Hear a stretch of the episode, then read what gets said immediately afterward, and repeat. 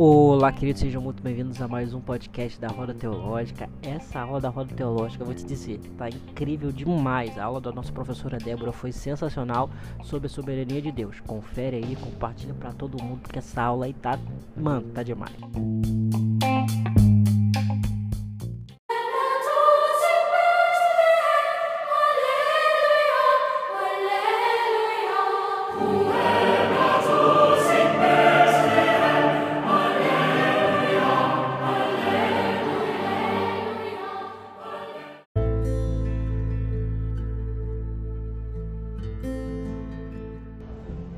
Porque ele era onisciente. E aí a gente vai entrar no assunto de hoje, que é a soberania de Deus e a responsabilidade humana. Eu vou focar bastante na soberania de Deus e vou dar uma pincelada na responsabilidade humana, porque enquanto eu estudava esse assunto, é, eu comecei a perceber que é impossível, cara, você falar de um sem puxar o outro. Originalmente a gente queria fazer uma aula sobre soberania de Deus e uma aula seguinte sobre responsabilidade humana. Então pode parecer que vai ser a mesma aula hoje e domingo que vem, mas não vai. É porque é muito assunto para se debruçar. E seja lá o que ficar, não puder ser dito aqui hoje, né, em virtude do tempo, Renan vai falar na semana que vem. Então, eu quero falar de alguns conceitos com vocês sobre a soberania de Deus. Então vamos lá, eu quero fazer algumas perguntinhas.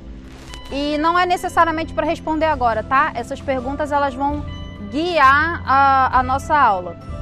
E abrindo parêntese, normalmente a gente abre bastante, tá? Para pergunta. Mas o negócio é que o assunto é tão denso que eu vou ter que dar uma, sabe, freada hoje só um pouco. Mas se surgir uma dúvida muito cruel assim, joga e eu vou tentar responder na medida dos estudos, né? Na medida do que eu encontrei. E aí a gente vai, vai resolvendo, mas eu vou tentar seguir né, o caminho da, do assunto, porque senão eu posso me perder mesmo. É, já estou avisando que é um pouco complicado. Falar sobre soberania de Deus e responsabilidade humana, a gente entra em tanto debate aí que, que se arrasta por séculos. É séculos, né, galera? É, é falar de eleição, de predestinação, falar de graça, falar de lei. Por isso que eu estava com esse livro aqui de Gálatas, porque ele não necessariamente aborda esse assunto de maneira direta, mas eu acho ele uma excelente leitura complementar. Depois vou tirar uma foto, Renan bota no grupo, porque ele fala de graça, né? Ele fala do, do, do peso da graça sobre a lei. Então é, é, uma, é uma das maneiras da gente entender aonde a soberania do Senhor toca o nosso livre-arbítrio, que é, é o assunto que a gente vai falar hoje.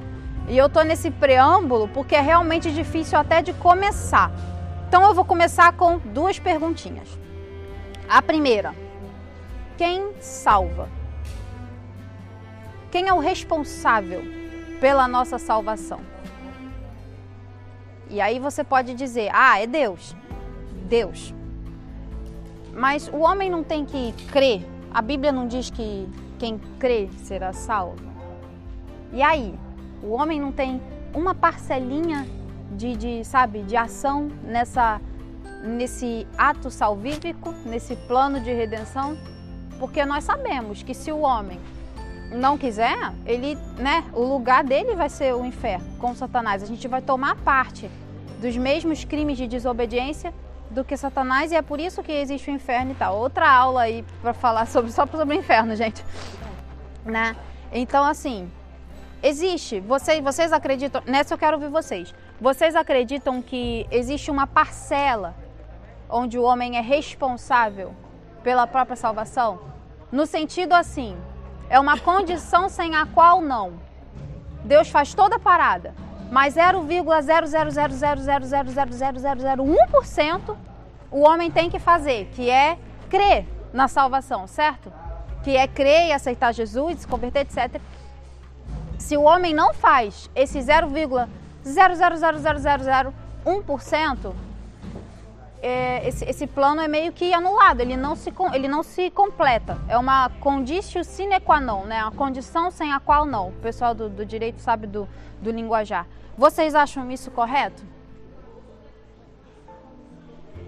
Uma? Mais alguém? Gente, pode levantar a mão, pode falar, tá aberto. Então vamos lá. Partindo do princípio que isso pode ser correto, por enquanto é uma indagação.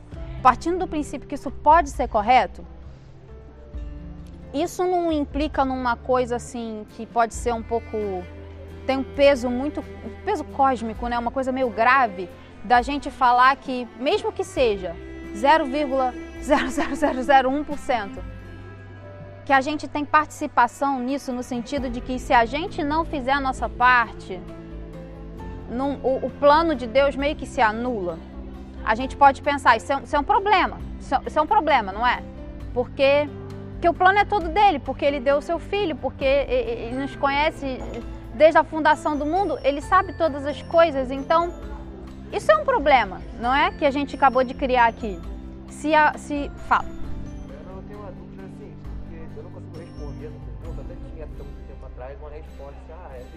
Uhum. Mas aí eu volto uma pergunta que eu até fiz um chat com o pastor Rafael que dia, que é uma coisa que fica me atormentando. Uhum. É, tipo, existem pessoas que vão nascer e vão morrer sem ouvir de Cristo. Isso acontece ainda hoje. Na Coreia do Norte, alguns índios também, algumas tribos que não chegaram com homem branco Sim. e tal. Então, assim, existem essas pessoas que vão morrer sem nunca ter ouvido de Jesus. Porque elas não se enquadram nesse, nesse contexto de que elas precisam crer para ser salvas. Entendeu? E esse uhum. grupo seleto que a minha vida. Como Deus vai julgar esse Ah, sim. É, vamos lá. Isso não se enquadra tanto no assunto, mas eu vou tentar te responder da forma mais sucinta possível. Porque, de fato, é, essas pessoas vão ser alcançadas pelo Evangelho, sim, até a consumação dos séculos. Mas quando você pensa assim em, em tribos indígenas, né, que você está falando, que já passou pela história, né, é, e etc, etc, são culturas. O Senhor ele, ele tem a nação dele escolhida ali, que é Israel. E depois teve o advento do cristianismo, né, na pessoa de Jesus Cristo e com os apóstolos, e, e aí a coisa se espalhou aqui para o Ocidente, né? Mas existem pontos lá do Oriente onde, onde a coisa foi assim, ficou distante. Mas existe, e eu quero me referir a um livro que muitos daqui conhecem, que se chama Fator Melquisedeque. Esse Fator Melquisedeque depois a gente passa direitinho. É, é, ele é importante para entender essa questão, porque ele explica como Deus se revelou e revelou a Cristo também, porque a maior revelação de Deus é Ele próprio na pessoa de Cristo, como Ele se revelou e revelou a Cristo à humanidade inteira, a todas as culturas. O livro esmiuça culturas no Oriente e no Ocidente, sabe? Culturas onde a gente acha que, o, que é inóspito, sabe? Que é impossível que a palavra de Deus seja gerada ali e, e, e, não é a realidade, porque assim, ele se baseia em documentos históricos, em tradições, etc, etc, em coisas que são comprovadamente científicas. E bom dia. E, e assim ele, ele demonstra que, há um, que, que o Senhor se revelou à humanidade inteira. De fato, tem o centro ali que é Israel, a Bíblia, o cristianismo em si. É, é, né, é, é o ponto assim mais conhecido mas existem pontos de contato que a gente chama, até para os missionários, entendem? O fator Melquisedeque, ele mostra que muitos missionários foram para esses lugares, esses lugares aparentemente inóspitos à palavra, e esse pessoal já tinha o princípio da palavra na cultura deles. Eles só estavam esperando, digamos assim, que viesse um missionário e falasse de Cristo. Então, assim, é, esse ponto de contato da cultura, entre eles ali, que já estava ali, organicamente, culturalmente falando, já tinha ali, quando chegava o missionário, a coisa meio que se encaixava e a revelação era completa. Tem então, outro livro também interessante que é o Totem da Paz. Dois Ai, é verdade. O Totem da Paz e o Fator Melquisedeque. É verdade. O Totem da Paz é um testemunho pessoal de um missionário que foi numa tribo canibal. É interessante também. É. Pô, eu não li o Totem da Paz, cara. Ele é bom é saber. é um testemunho é. pessoal, assim, é, é maneiro. O, é, aí você vai, o Totem da Paz você pega um caso específico, né, um objeto de estudo, e o Fator Melquisedeque são vários, assim. Ele, ele cria mesmo uma... Ele cria um ensino em cima de vários estudos, em cima de várias culturas ao longo dos séculos. Não é só coisa antiga, não. Coisa assim, até recente, sabe? De, de, de, populações que estavam literalmente esperando ler uma Bíblia pela primeira vez. Assim, é lindo para entender, entende? Então assim, a palavra mesmo diz que enquanto o evangelho não for pregado a toda a humanidade, o próprio Senhor Jesus Cristo não volta. Então a coisa ela vai acontecer e ela já vem acontecendo. Só que o problema é que se você olhar, é, o Senhor ele se revelou à humanidade, né? Mas Satanás também. Então por isso que você vê tantas culturas, por exemplo, você pega os astecas, certo? E aí eu vou fazer assim um, um breve, breve, brevíssimo resumo. Não é para assustar vocês, vejam os seus Discovery Channel, abra o seu livro de história, por favor. Mas os astecas, cara, eles faziam tipo uns sacrifícios rituais onde Uh, ah, vejam o filme do Mel Gibson, Apocalipto, aliás. Eles faziam os sacrifícios rituais onde eles pegavam a pessoa, sabe, botava tipo numa pedra assim e abria, pá, tirava o coração dela ainda batendo do peito e apresentava os deuses e o sangue lá borbulhava, os caras tinham os canibalismos ali também e tal, os sacerdotes bebiam aquela coisa, eles ficavam tudo doidão. E o corpo descia rolando pela escada. Então me dizem vocês se isso é humano e se isso é assim meramente cultural, porque é uma prática onde todas as instâncias da dignidade humana vai assim, um tanto quanto literalmente para baixo, para terra, para o ralo, sabe?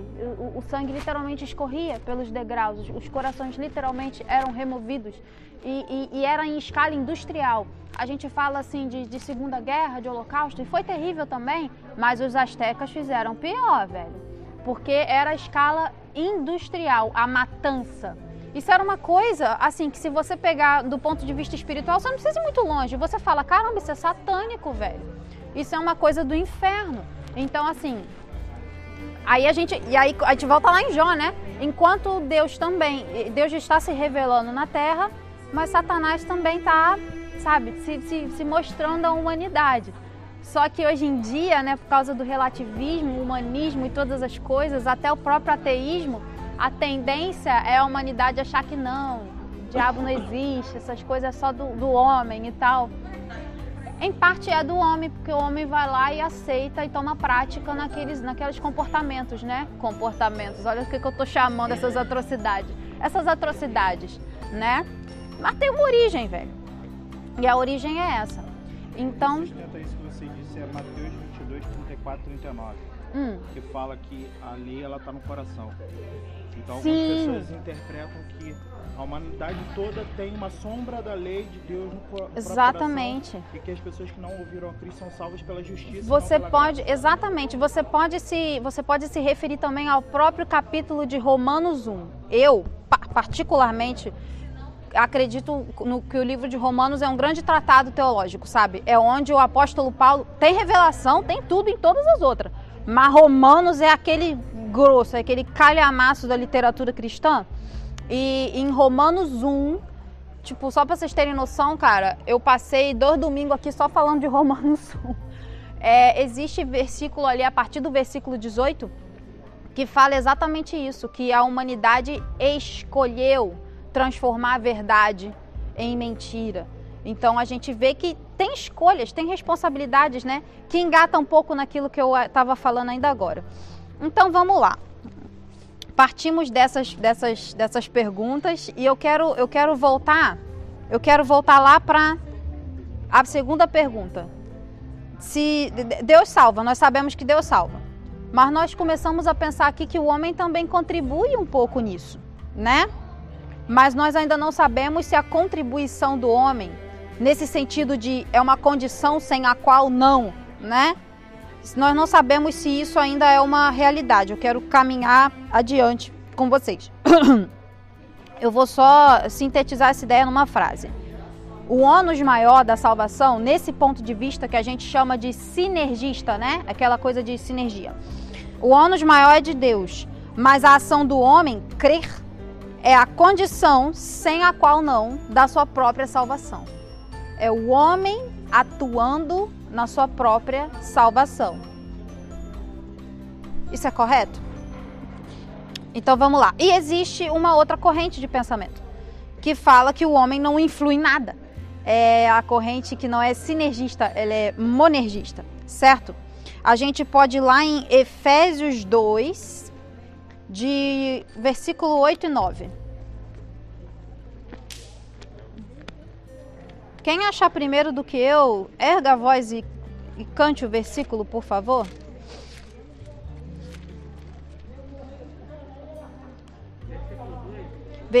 Capítulo 2, versículo 8 a 9. Porque pela graça sois salvos por meio da e isso não vem de vós, é dom de Deus. Não vem das obras para que se glorie, porque somos feitura sua, em Cristo Jesus para boas obras, as quais Deus antes Show! Eu vou lá no versículo 8, porque é lá que eu quero fazer a maior sublinhada aqui. Porque pela graça sois salvos é pela graça, né? Já dizia Lutero. Por meio da fé. E aí vem o grande balde de água fria no sinergismo. E isso não vem de vós. Pô, a fé é dom de Deus. É dom de Deus. Está escrito aqui, é dom de Deus, não parte de nós. Então, já isso aqui derruba essa história de que nós temos pelo menos 0,0000001%, sabe? E, e, eu, particularmente, eu estou mostrando todas as possibilidades, todas não, né? Estou mostrando duas possibilidades aqui para vocês, porque são as mais polêmicas, são as mais debatidas. E é um debate, assim, de séculos mesmo. Tem teólogos se debruçando em cima disso até hoje. Particularmente, eu acho que esse versículo cela a ideia eu vou colocar um outro versículo falando sobre responsabilidade humana, mas vocês vão entender um pouquinho a diferença. Então, assim, pela graça sois salvos, por meio da fé. Isso não vem de vós. É essa parte, cara, que, que mata para mim esse 0,0001% da minha responsabilidade. Mas reparem, da minha responsabilidade na própria salvação. Estamos falando aqui de salvífico, estamos falando aqui de plano de redenção de Deus. A realidade é que nós não temos parte nisso, nesse sentido, porque não, não vem de nós. Estamos falando aqui, e eu vou entrar um pouquinho só, já entramos, mas agora oficialmente falando, né? Oh, no campo filosófico. Nós estamos falando aqui de natureza das coisas, né? E, e, e aqui especificamente de natureza do ser, o ser de Deus e o ser do homem. O ser de Deus ele é um ser que emana graça e emana fé. E privilegiados somos nós que recebemos isso como presente. Ou seja, aqui na palavra fala como dom. Nós usamos da fé para alcançarmos a salvação. E é pela graça. Mas essa fé, ela não é nossa. Ela só é um presente que Deus dá pra gente. Certo? E por que que Deus dá pra gente? Será que eu ser humano, cheio de falha, meu Deus do céu, acordei pecando, dormi pecando, sou de uma geração de. Sou, sou de uma humanidade em queda, desde o princípio das coisas, como diz aqui em Gênesis. Eu que sou assim, poeira estelar, entendeu? Se a gente for para os campos do conhecimento, da ciência, velho, a gente vai ficar um pouco deprimido, assim, porque a gente vai ver que a gente não é nada. Nada, nada, nada. Se a gente for para o campo da filosofia, né, tio, tio Schopenhauer, a gente vai ver que a gente não é nada mesmo. Então, assim, será que eu realmente tenho parte nisso? Será que eu sou dona? Será que a fé emana de mim? Será que é algo tão diferente de mim?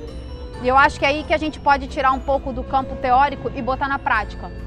A fé, a prática da fé, é uma coisa tão diferente do que a gente é que a gente tem que vir para a igreja toda semana, cara, para renovar a nossa. A gente, é, para nós, é, é, é, é, um combustível que se esgota, não é isso? Por quê? Porque não vem da gente, cara. De Deus não, de Deus emana. O negócio é, é dele, ele pode dar e fazer o que quiser e vai continuar saindo dele porque é dele, é da natureza dele. Mas nós não. Nós precisamos usar a nossa com muito cuidado, com muito carinho, ter muito afeto por ela, tratar ela como a coisa mais preciosa do mundo, a graça de Deus que nos é dada pela fé, que já é dada dele. Porque senão a gente perde. É tipo, é um sopro, velho. Se a gente, se a gente não, a, a Bíblia é cheia de cheia de metáforas e parábolas para a gente poder entender o quanto a fé não é nossa. É, fala, por exemplo, da, da, das virgens que não colocaram lá o, o óleo, né, o combustível para o fogo se manter? Por quê? Porque eu não sou luz, cara, eu não faço fogo. Eu preciso de combustível, preciso de, nesse caso, palavra. Preciso de palavra, preciso de combustível, preciso de manutenção da minha fé para poder ter fé. porque ela não é minha. Então a qualquer momento, se eu der bobeira, perdi. E com ela a salvação. Porque se somos salvos pela fé, perdemos a fé, perdemos a salvação. O negócio é sério. Então, eu creio que esse versículo de Efésios, ele, ele sela bastante essa questão. Alguém aí crê que sela essa questão? Ainda está com uma dúvida?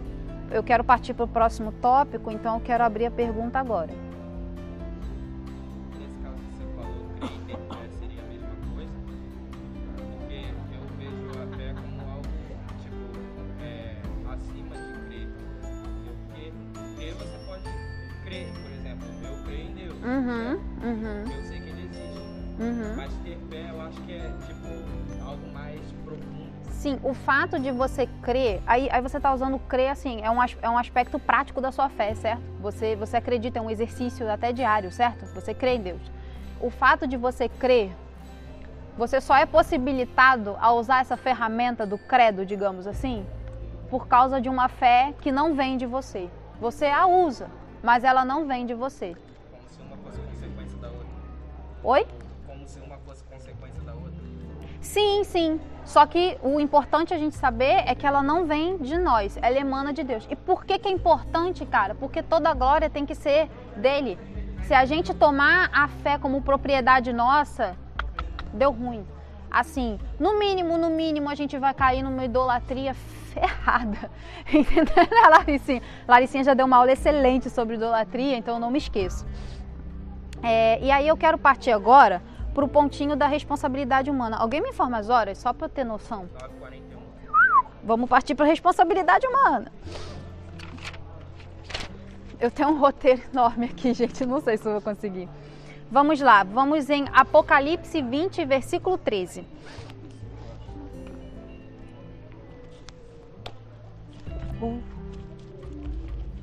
Uhum.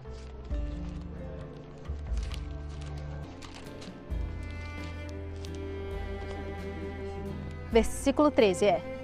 É, é juízo final. Sim, só o 13, só o 13. O mar entregou, entregou os mortos que nele havia, e a morte e o ar entregaram os mortos que neles havia. Foram julgados, cada um segundo as suas obras. Oi, stop, obrigada. É isso aí.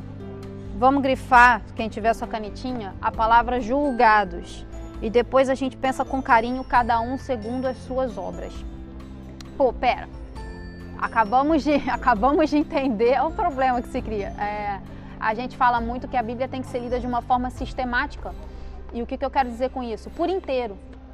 Quanto mais Bíblia a gente lê, assim, menos, menos ignorante quanto a nossa própria condição humana nesse universo, a gente vai ser. E isso é muito importante. Porque a gente acabou de falar, é, é, é, a palavra, ela alimenta essa fé que não é nossa, mas ela alimenta. Então, quanto mais a gente conhece disso daqui, menos erros a gente vai cometer, menos crises a gente vai ter. Essas crises de identidade, assim, né? Tão característica do nosso século XXI, sabe? Então, isso é só um parêntese. Como eu digo leitura sistemática? Porque se você lê lá Efésios e você lê isso aqui, você tem uma aparente contradição, né? Porque aqui está falando, peraí, o homem tem responsabilidade. Mas ao mesmo tempo a salvação vem pela, pela fé. Então, peraí, cara, o que, que eu faço com a responsabilidade do homem? Porque, de fato, seremos julgados. É uma verdade bíblica. É, existiu uma aula aqui na Roda Teológica que a gente falou sobre. Foi intertextualidade. Não, intertextualidade não. Qual é o nome daquele negócio? Não, não, não. Sobre autenticidade bíblica. Inerrância. É, é, sim, sim, também, mas era uma outra parada que não sei o que textual. Enfim, desculpa, gente, eu esqueci o nome da parada, mas a gente deu uma aula uma vez sobre pô, como que a gente prova que a Bíblia é verdadeira, sabe? E existem provas históricas, existem provas gramaticais e linguísticas e filosóficas, principalmente históricas, para a gente acertar a inerrância da palavra de Deus. Basicamente, a gente fala assim, pode ter algumas divergências entre um texto achado e outro, mas é uma divergência assim de um artigo, entendeu? É uma coisa gramatical muito suave, muito suave mesmo, que não afeta a interpretação da palavra e principalmente não afeta a interpretação da mensagem da salvação, né? Que a gente está aqui batendo nessa tecla. Pode falar de soberania e de responsabilidade humana, mas assim, o fundo, fundo aqui é salvação, né? Então, a gente entende que essa Bíblia aqui não erra, como ele falou, é a inerrância da palavra. Então, se a Bíblia não erra, nós temos aqui duas, dois comandos, duas leis, duas premissas, né? Duas noções que a, a, a, minha salvação ela vem pela fé e essa fé não vem de mim, então eu não tenho parte nenhuma nela, mas ao mesmo tempo eu vou ser responsabilizado e julgado pelas minhas obras na consumação dos séculos. E aí, o que, que eu faço com essa informação? Jeremias 18, vamos comigo.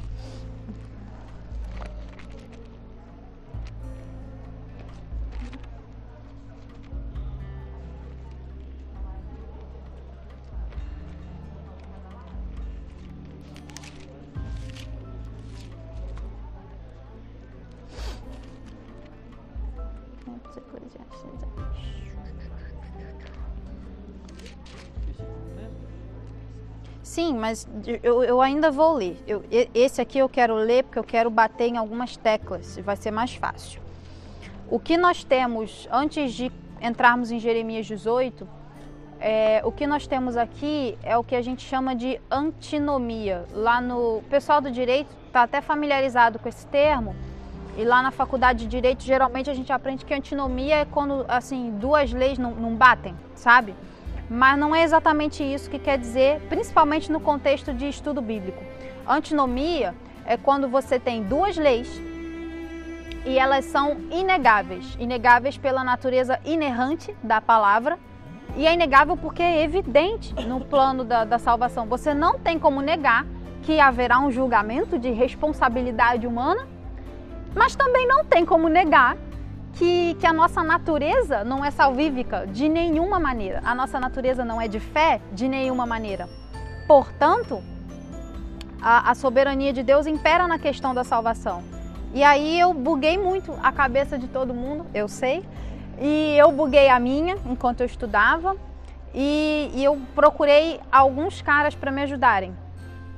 Porque essa é uma questão assim, é muito difícil, é muito filosófica. Então, enquanto eu fazia as minhas pesquisas aí nos livros, no YouTube, me referia a alguns, ao John Stott, ao próprio Tim Keller, ao próprio Rodrigo Silva para falar do, do, sofrimento. Eu fui no e nos dois dedos de teologia, vi um vídeo dele muito bom também.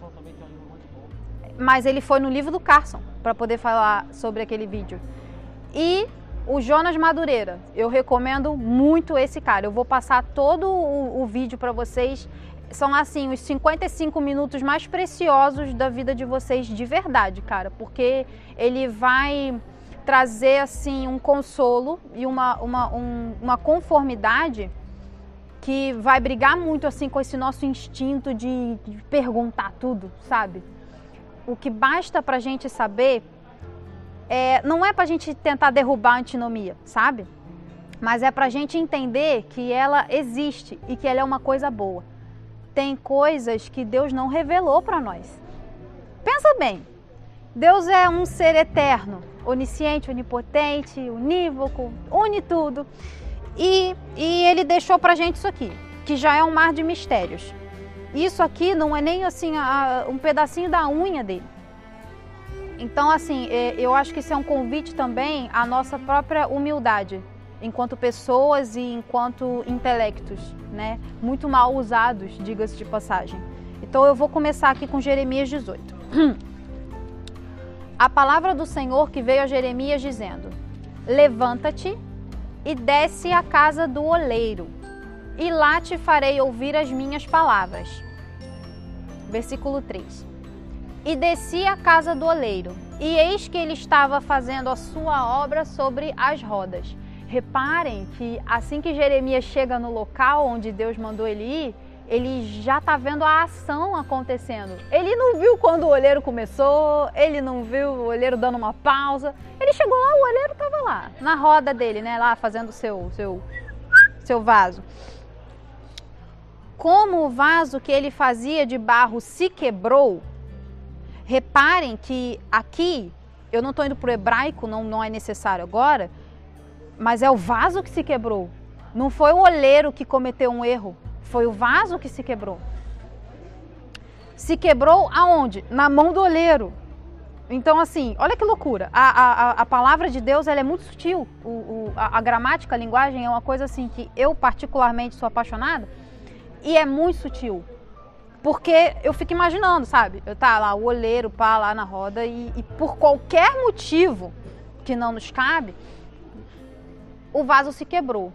Se quebrou onde? Na mão do oleiro. Então, se, né, nós sabemos que o oleiro é o Senhor nessa, nessa, nessa figura, nessa alegoria, e o vaso somos nós, o vaso de barro, reparem que mesmo quando nós nos quebramos, o tempo todo nós ainda estamos na mão do oleiro, o que demonstra a nossa natureza quebrável, ou seja, a, aquela história da nossa responsabilidade lá em Apocalipse 20, versículo 13, e ao mesmo tempo demonstra a, a, a mão do Senhor o tempo todo sobre nós. O que fala lá de Efésios, né? Que é um dom.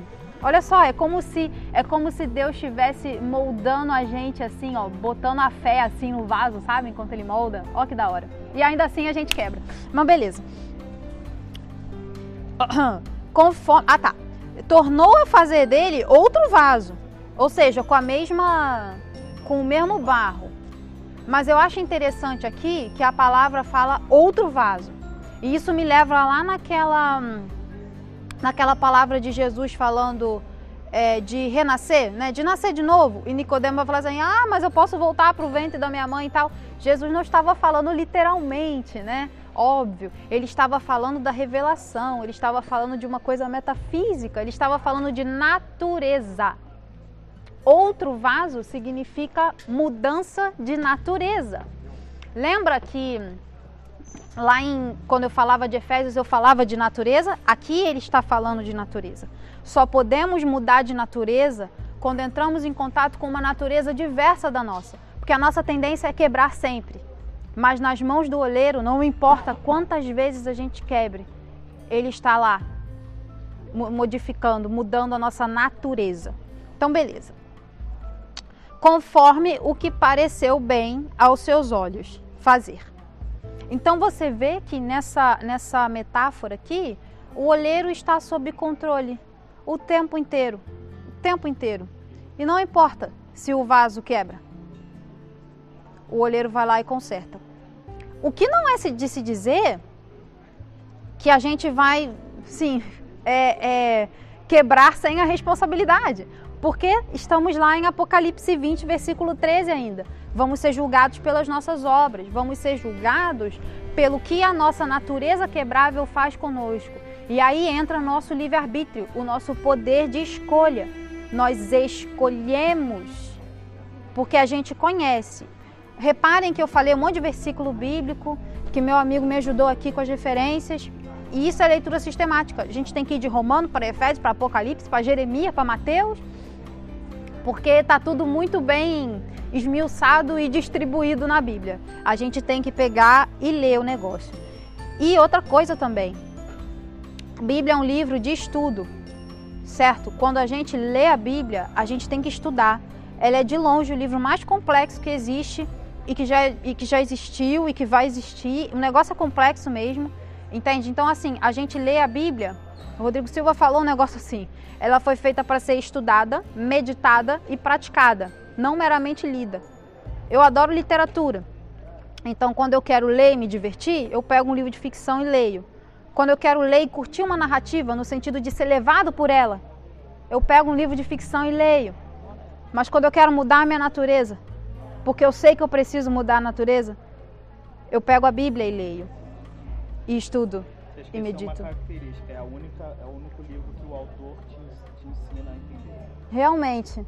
Pô, realmente, né? Assim, o que, o que Capitu e Bentinho estão fazendo até agora a gente não sabe, porque Machado não nos ensinou, mas a gente tem esse privilégio, né, cara, de estar tá junto com o autor.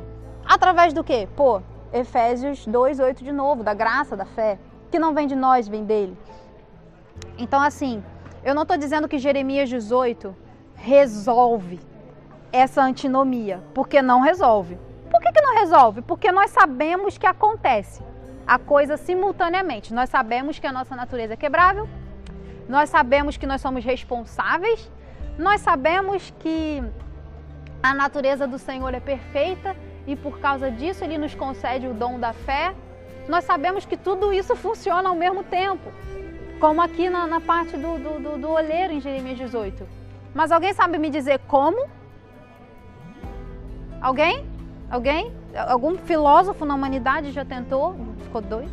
Alguém sabe me dizer como? A gente não sabe, porque essa é a parte que Deus, por qualquer motivo que não nos cabe compreender, e quando eu digo não nos cabe, é de novo um convite à humildade, é de novo um convite a pensar que eu sou uma poeirinha cósmica e eu não tenho que falar nada mesmo não, nasci para adorar e acabou, sabe?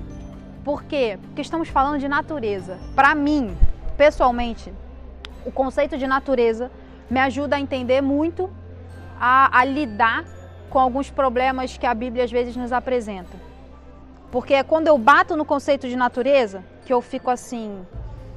A, a, natureza das coisas. A natureza, ela é aquela coisa assim. que não vai mudar. A não ser que haja uma força externa sobre ela. Ficou claro isso? Ou, ou tá, tá muito, muito filosófico demais a parada? Tá entendendo? A minha natureza é essa, a minha natureza é, como diz aqui a palavra do oleiro, quebrável. E se eu não tiver nas mãos do oleiro, eu vou continuar sendo assim. Como Jesus disse, a, a minha natureza não vai mudar. Eu não vou nascer de novo. Eu, ó, nascer, natureza, você vê que essas palavras elas estão conectadas e é por um motivo.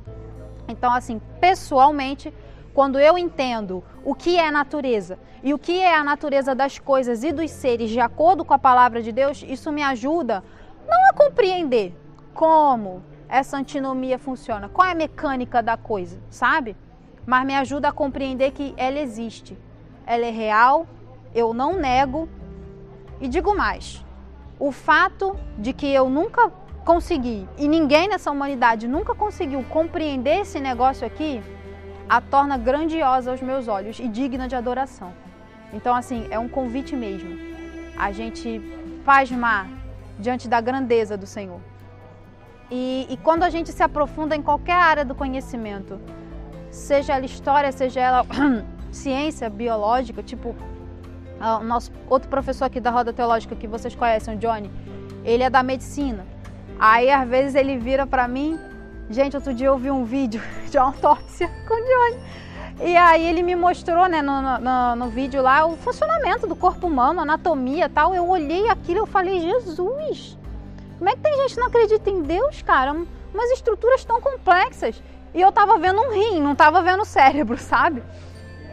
Imagina, neurônios são trilhões e trilhões e estrelas não dá para né? contar. Planta, eu, já, eu, já, eu já fiz é, aula prática de botânica na faculdade. Hum. Sei lá, a, a, raiz tem várias estruturas que fazem a planta.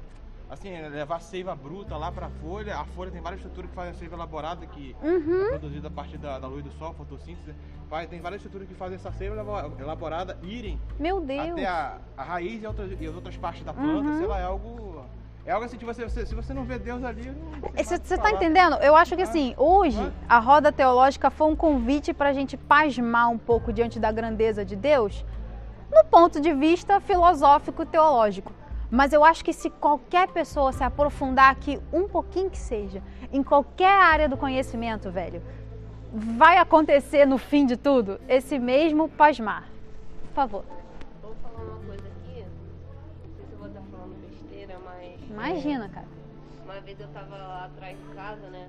Olhando a criação de Deus, e a gente mora num lugar muito bonito.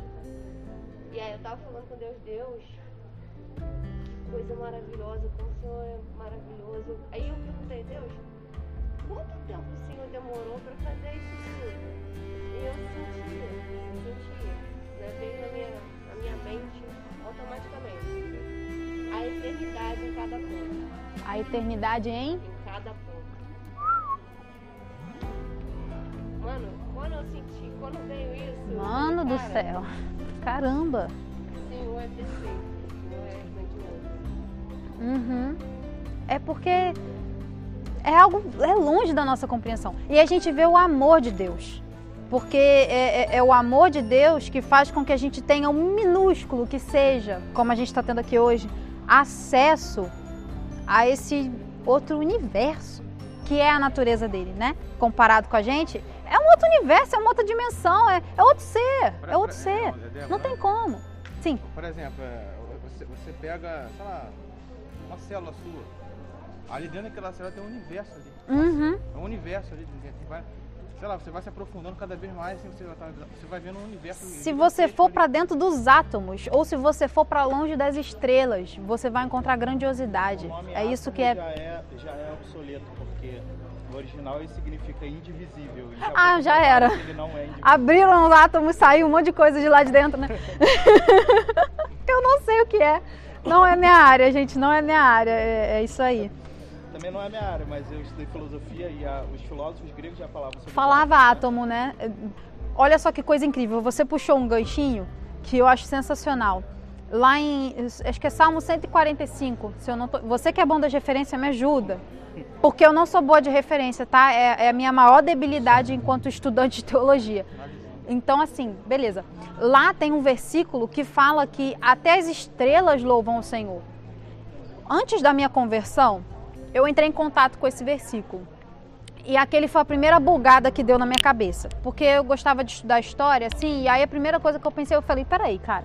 Ah, tá. E o cara que explicou esse versículo mostrou lá que uns, uns, uma galera da NASA, sabe, botou uns, uns sonares e radares aí pelo universo e realmente descobriu que as estrelas produzem um som e que se você conjugar tudo assim, meio que parece que elas estão louvando, de verdade. Então, assim, eu fiquei pensando, como que pode o, salmista, o profeta, seja lá quem for aquela alma, ter escrito esse negócio sem o menor acesso à tecnologia, tecnologia, sem o menor acesso ao pouco do conhecimento que a gente tem hoje. E Deus já tinha revelado para ele isso, cara. Aí foi ali que eu comecei a, a me converter. Anos depois eu voltei, sabe, para o Senhor. Mas foi ali que eu dei a primeira bugada, assim, primeira bugada. Versículo 10. 145, versículo 10. Gente, acertei o capítulo. Aê! O Salmo 24 fala também sobre natureza. Sim, nossa, cara, lá no. Eu gosto muito de Salmo 24, 34, 37, 145. Eles, eles remetem à grandiosidade de Deus e o amor dele, que demonstra o quanto essa grandiosidade nos toca diariamente né? Então, assim, eu poderia gastar muita filosofia, muito argumento aqui, falando, como já gastei, né? É, argumentando do porquê que a salvação é importante, do, sabe, do porquê que você tem que ser salvo. Mas eu acho que quando a gente se depara com a grandiosidade de Deus, com a verdade de quem Ele é, como diz lá em Romanos 1, das duas, uma. Ou a gente se rebela sabe, se volta para si e se idolatra, no sentido de que eu não preciso de Deus, transforma essa verdade em mentira, como disse lá em Romanos 1, ou a gente se prostra e adora. Não tem como a gente ficar indiferente diante da verdade. Isso aí é filosófico, viu? A verdade ela é tamanha e ela é tão inegável. Não tem como você ficar indiferente diante da verdade. A graça do Senhor é irresistível nesse sentido. Ou você se prostra a ela ou você dá as costas para ela. E foi isso que Satanás fez primeiro do que todo mundo lá, como lá estava falando no início da aula, né? Quando a gente estava explicando um pouquinho sobre Jó.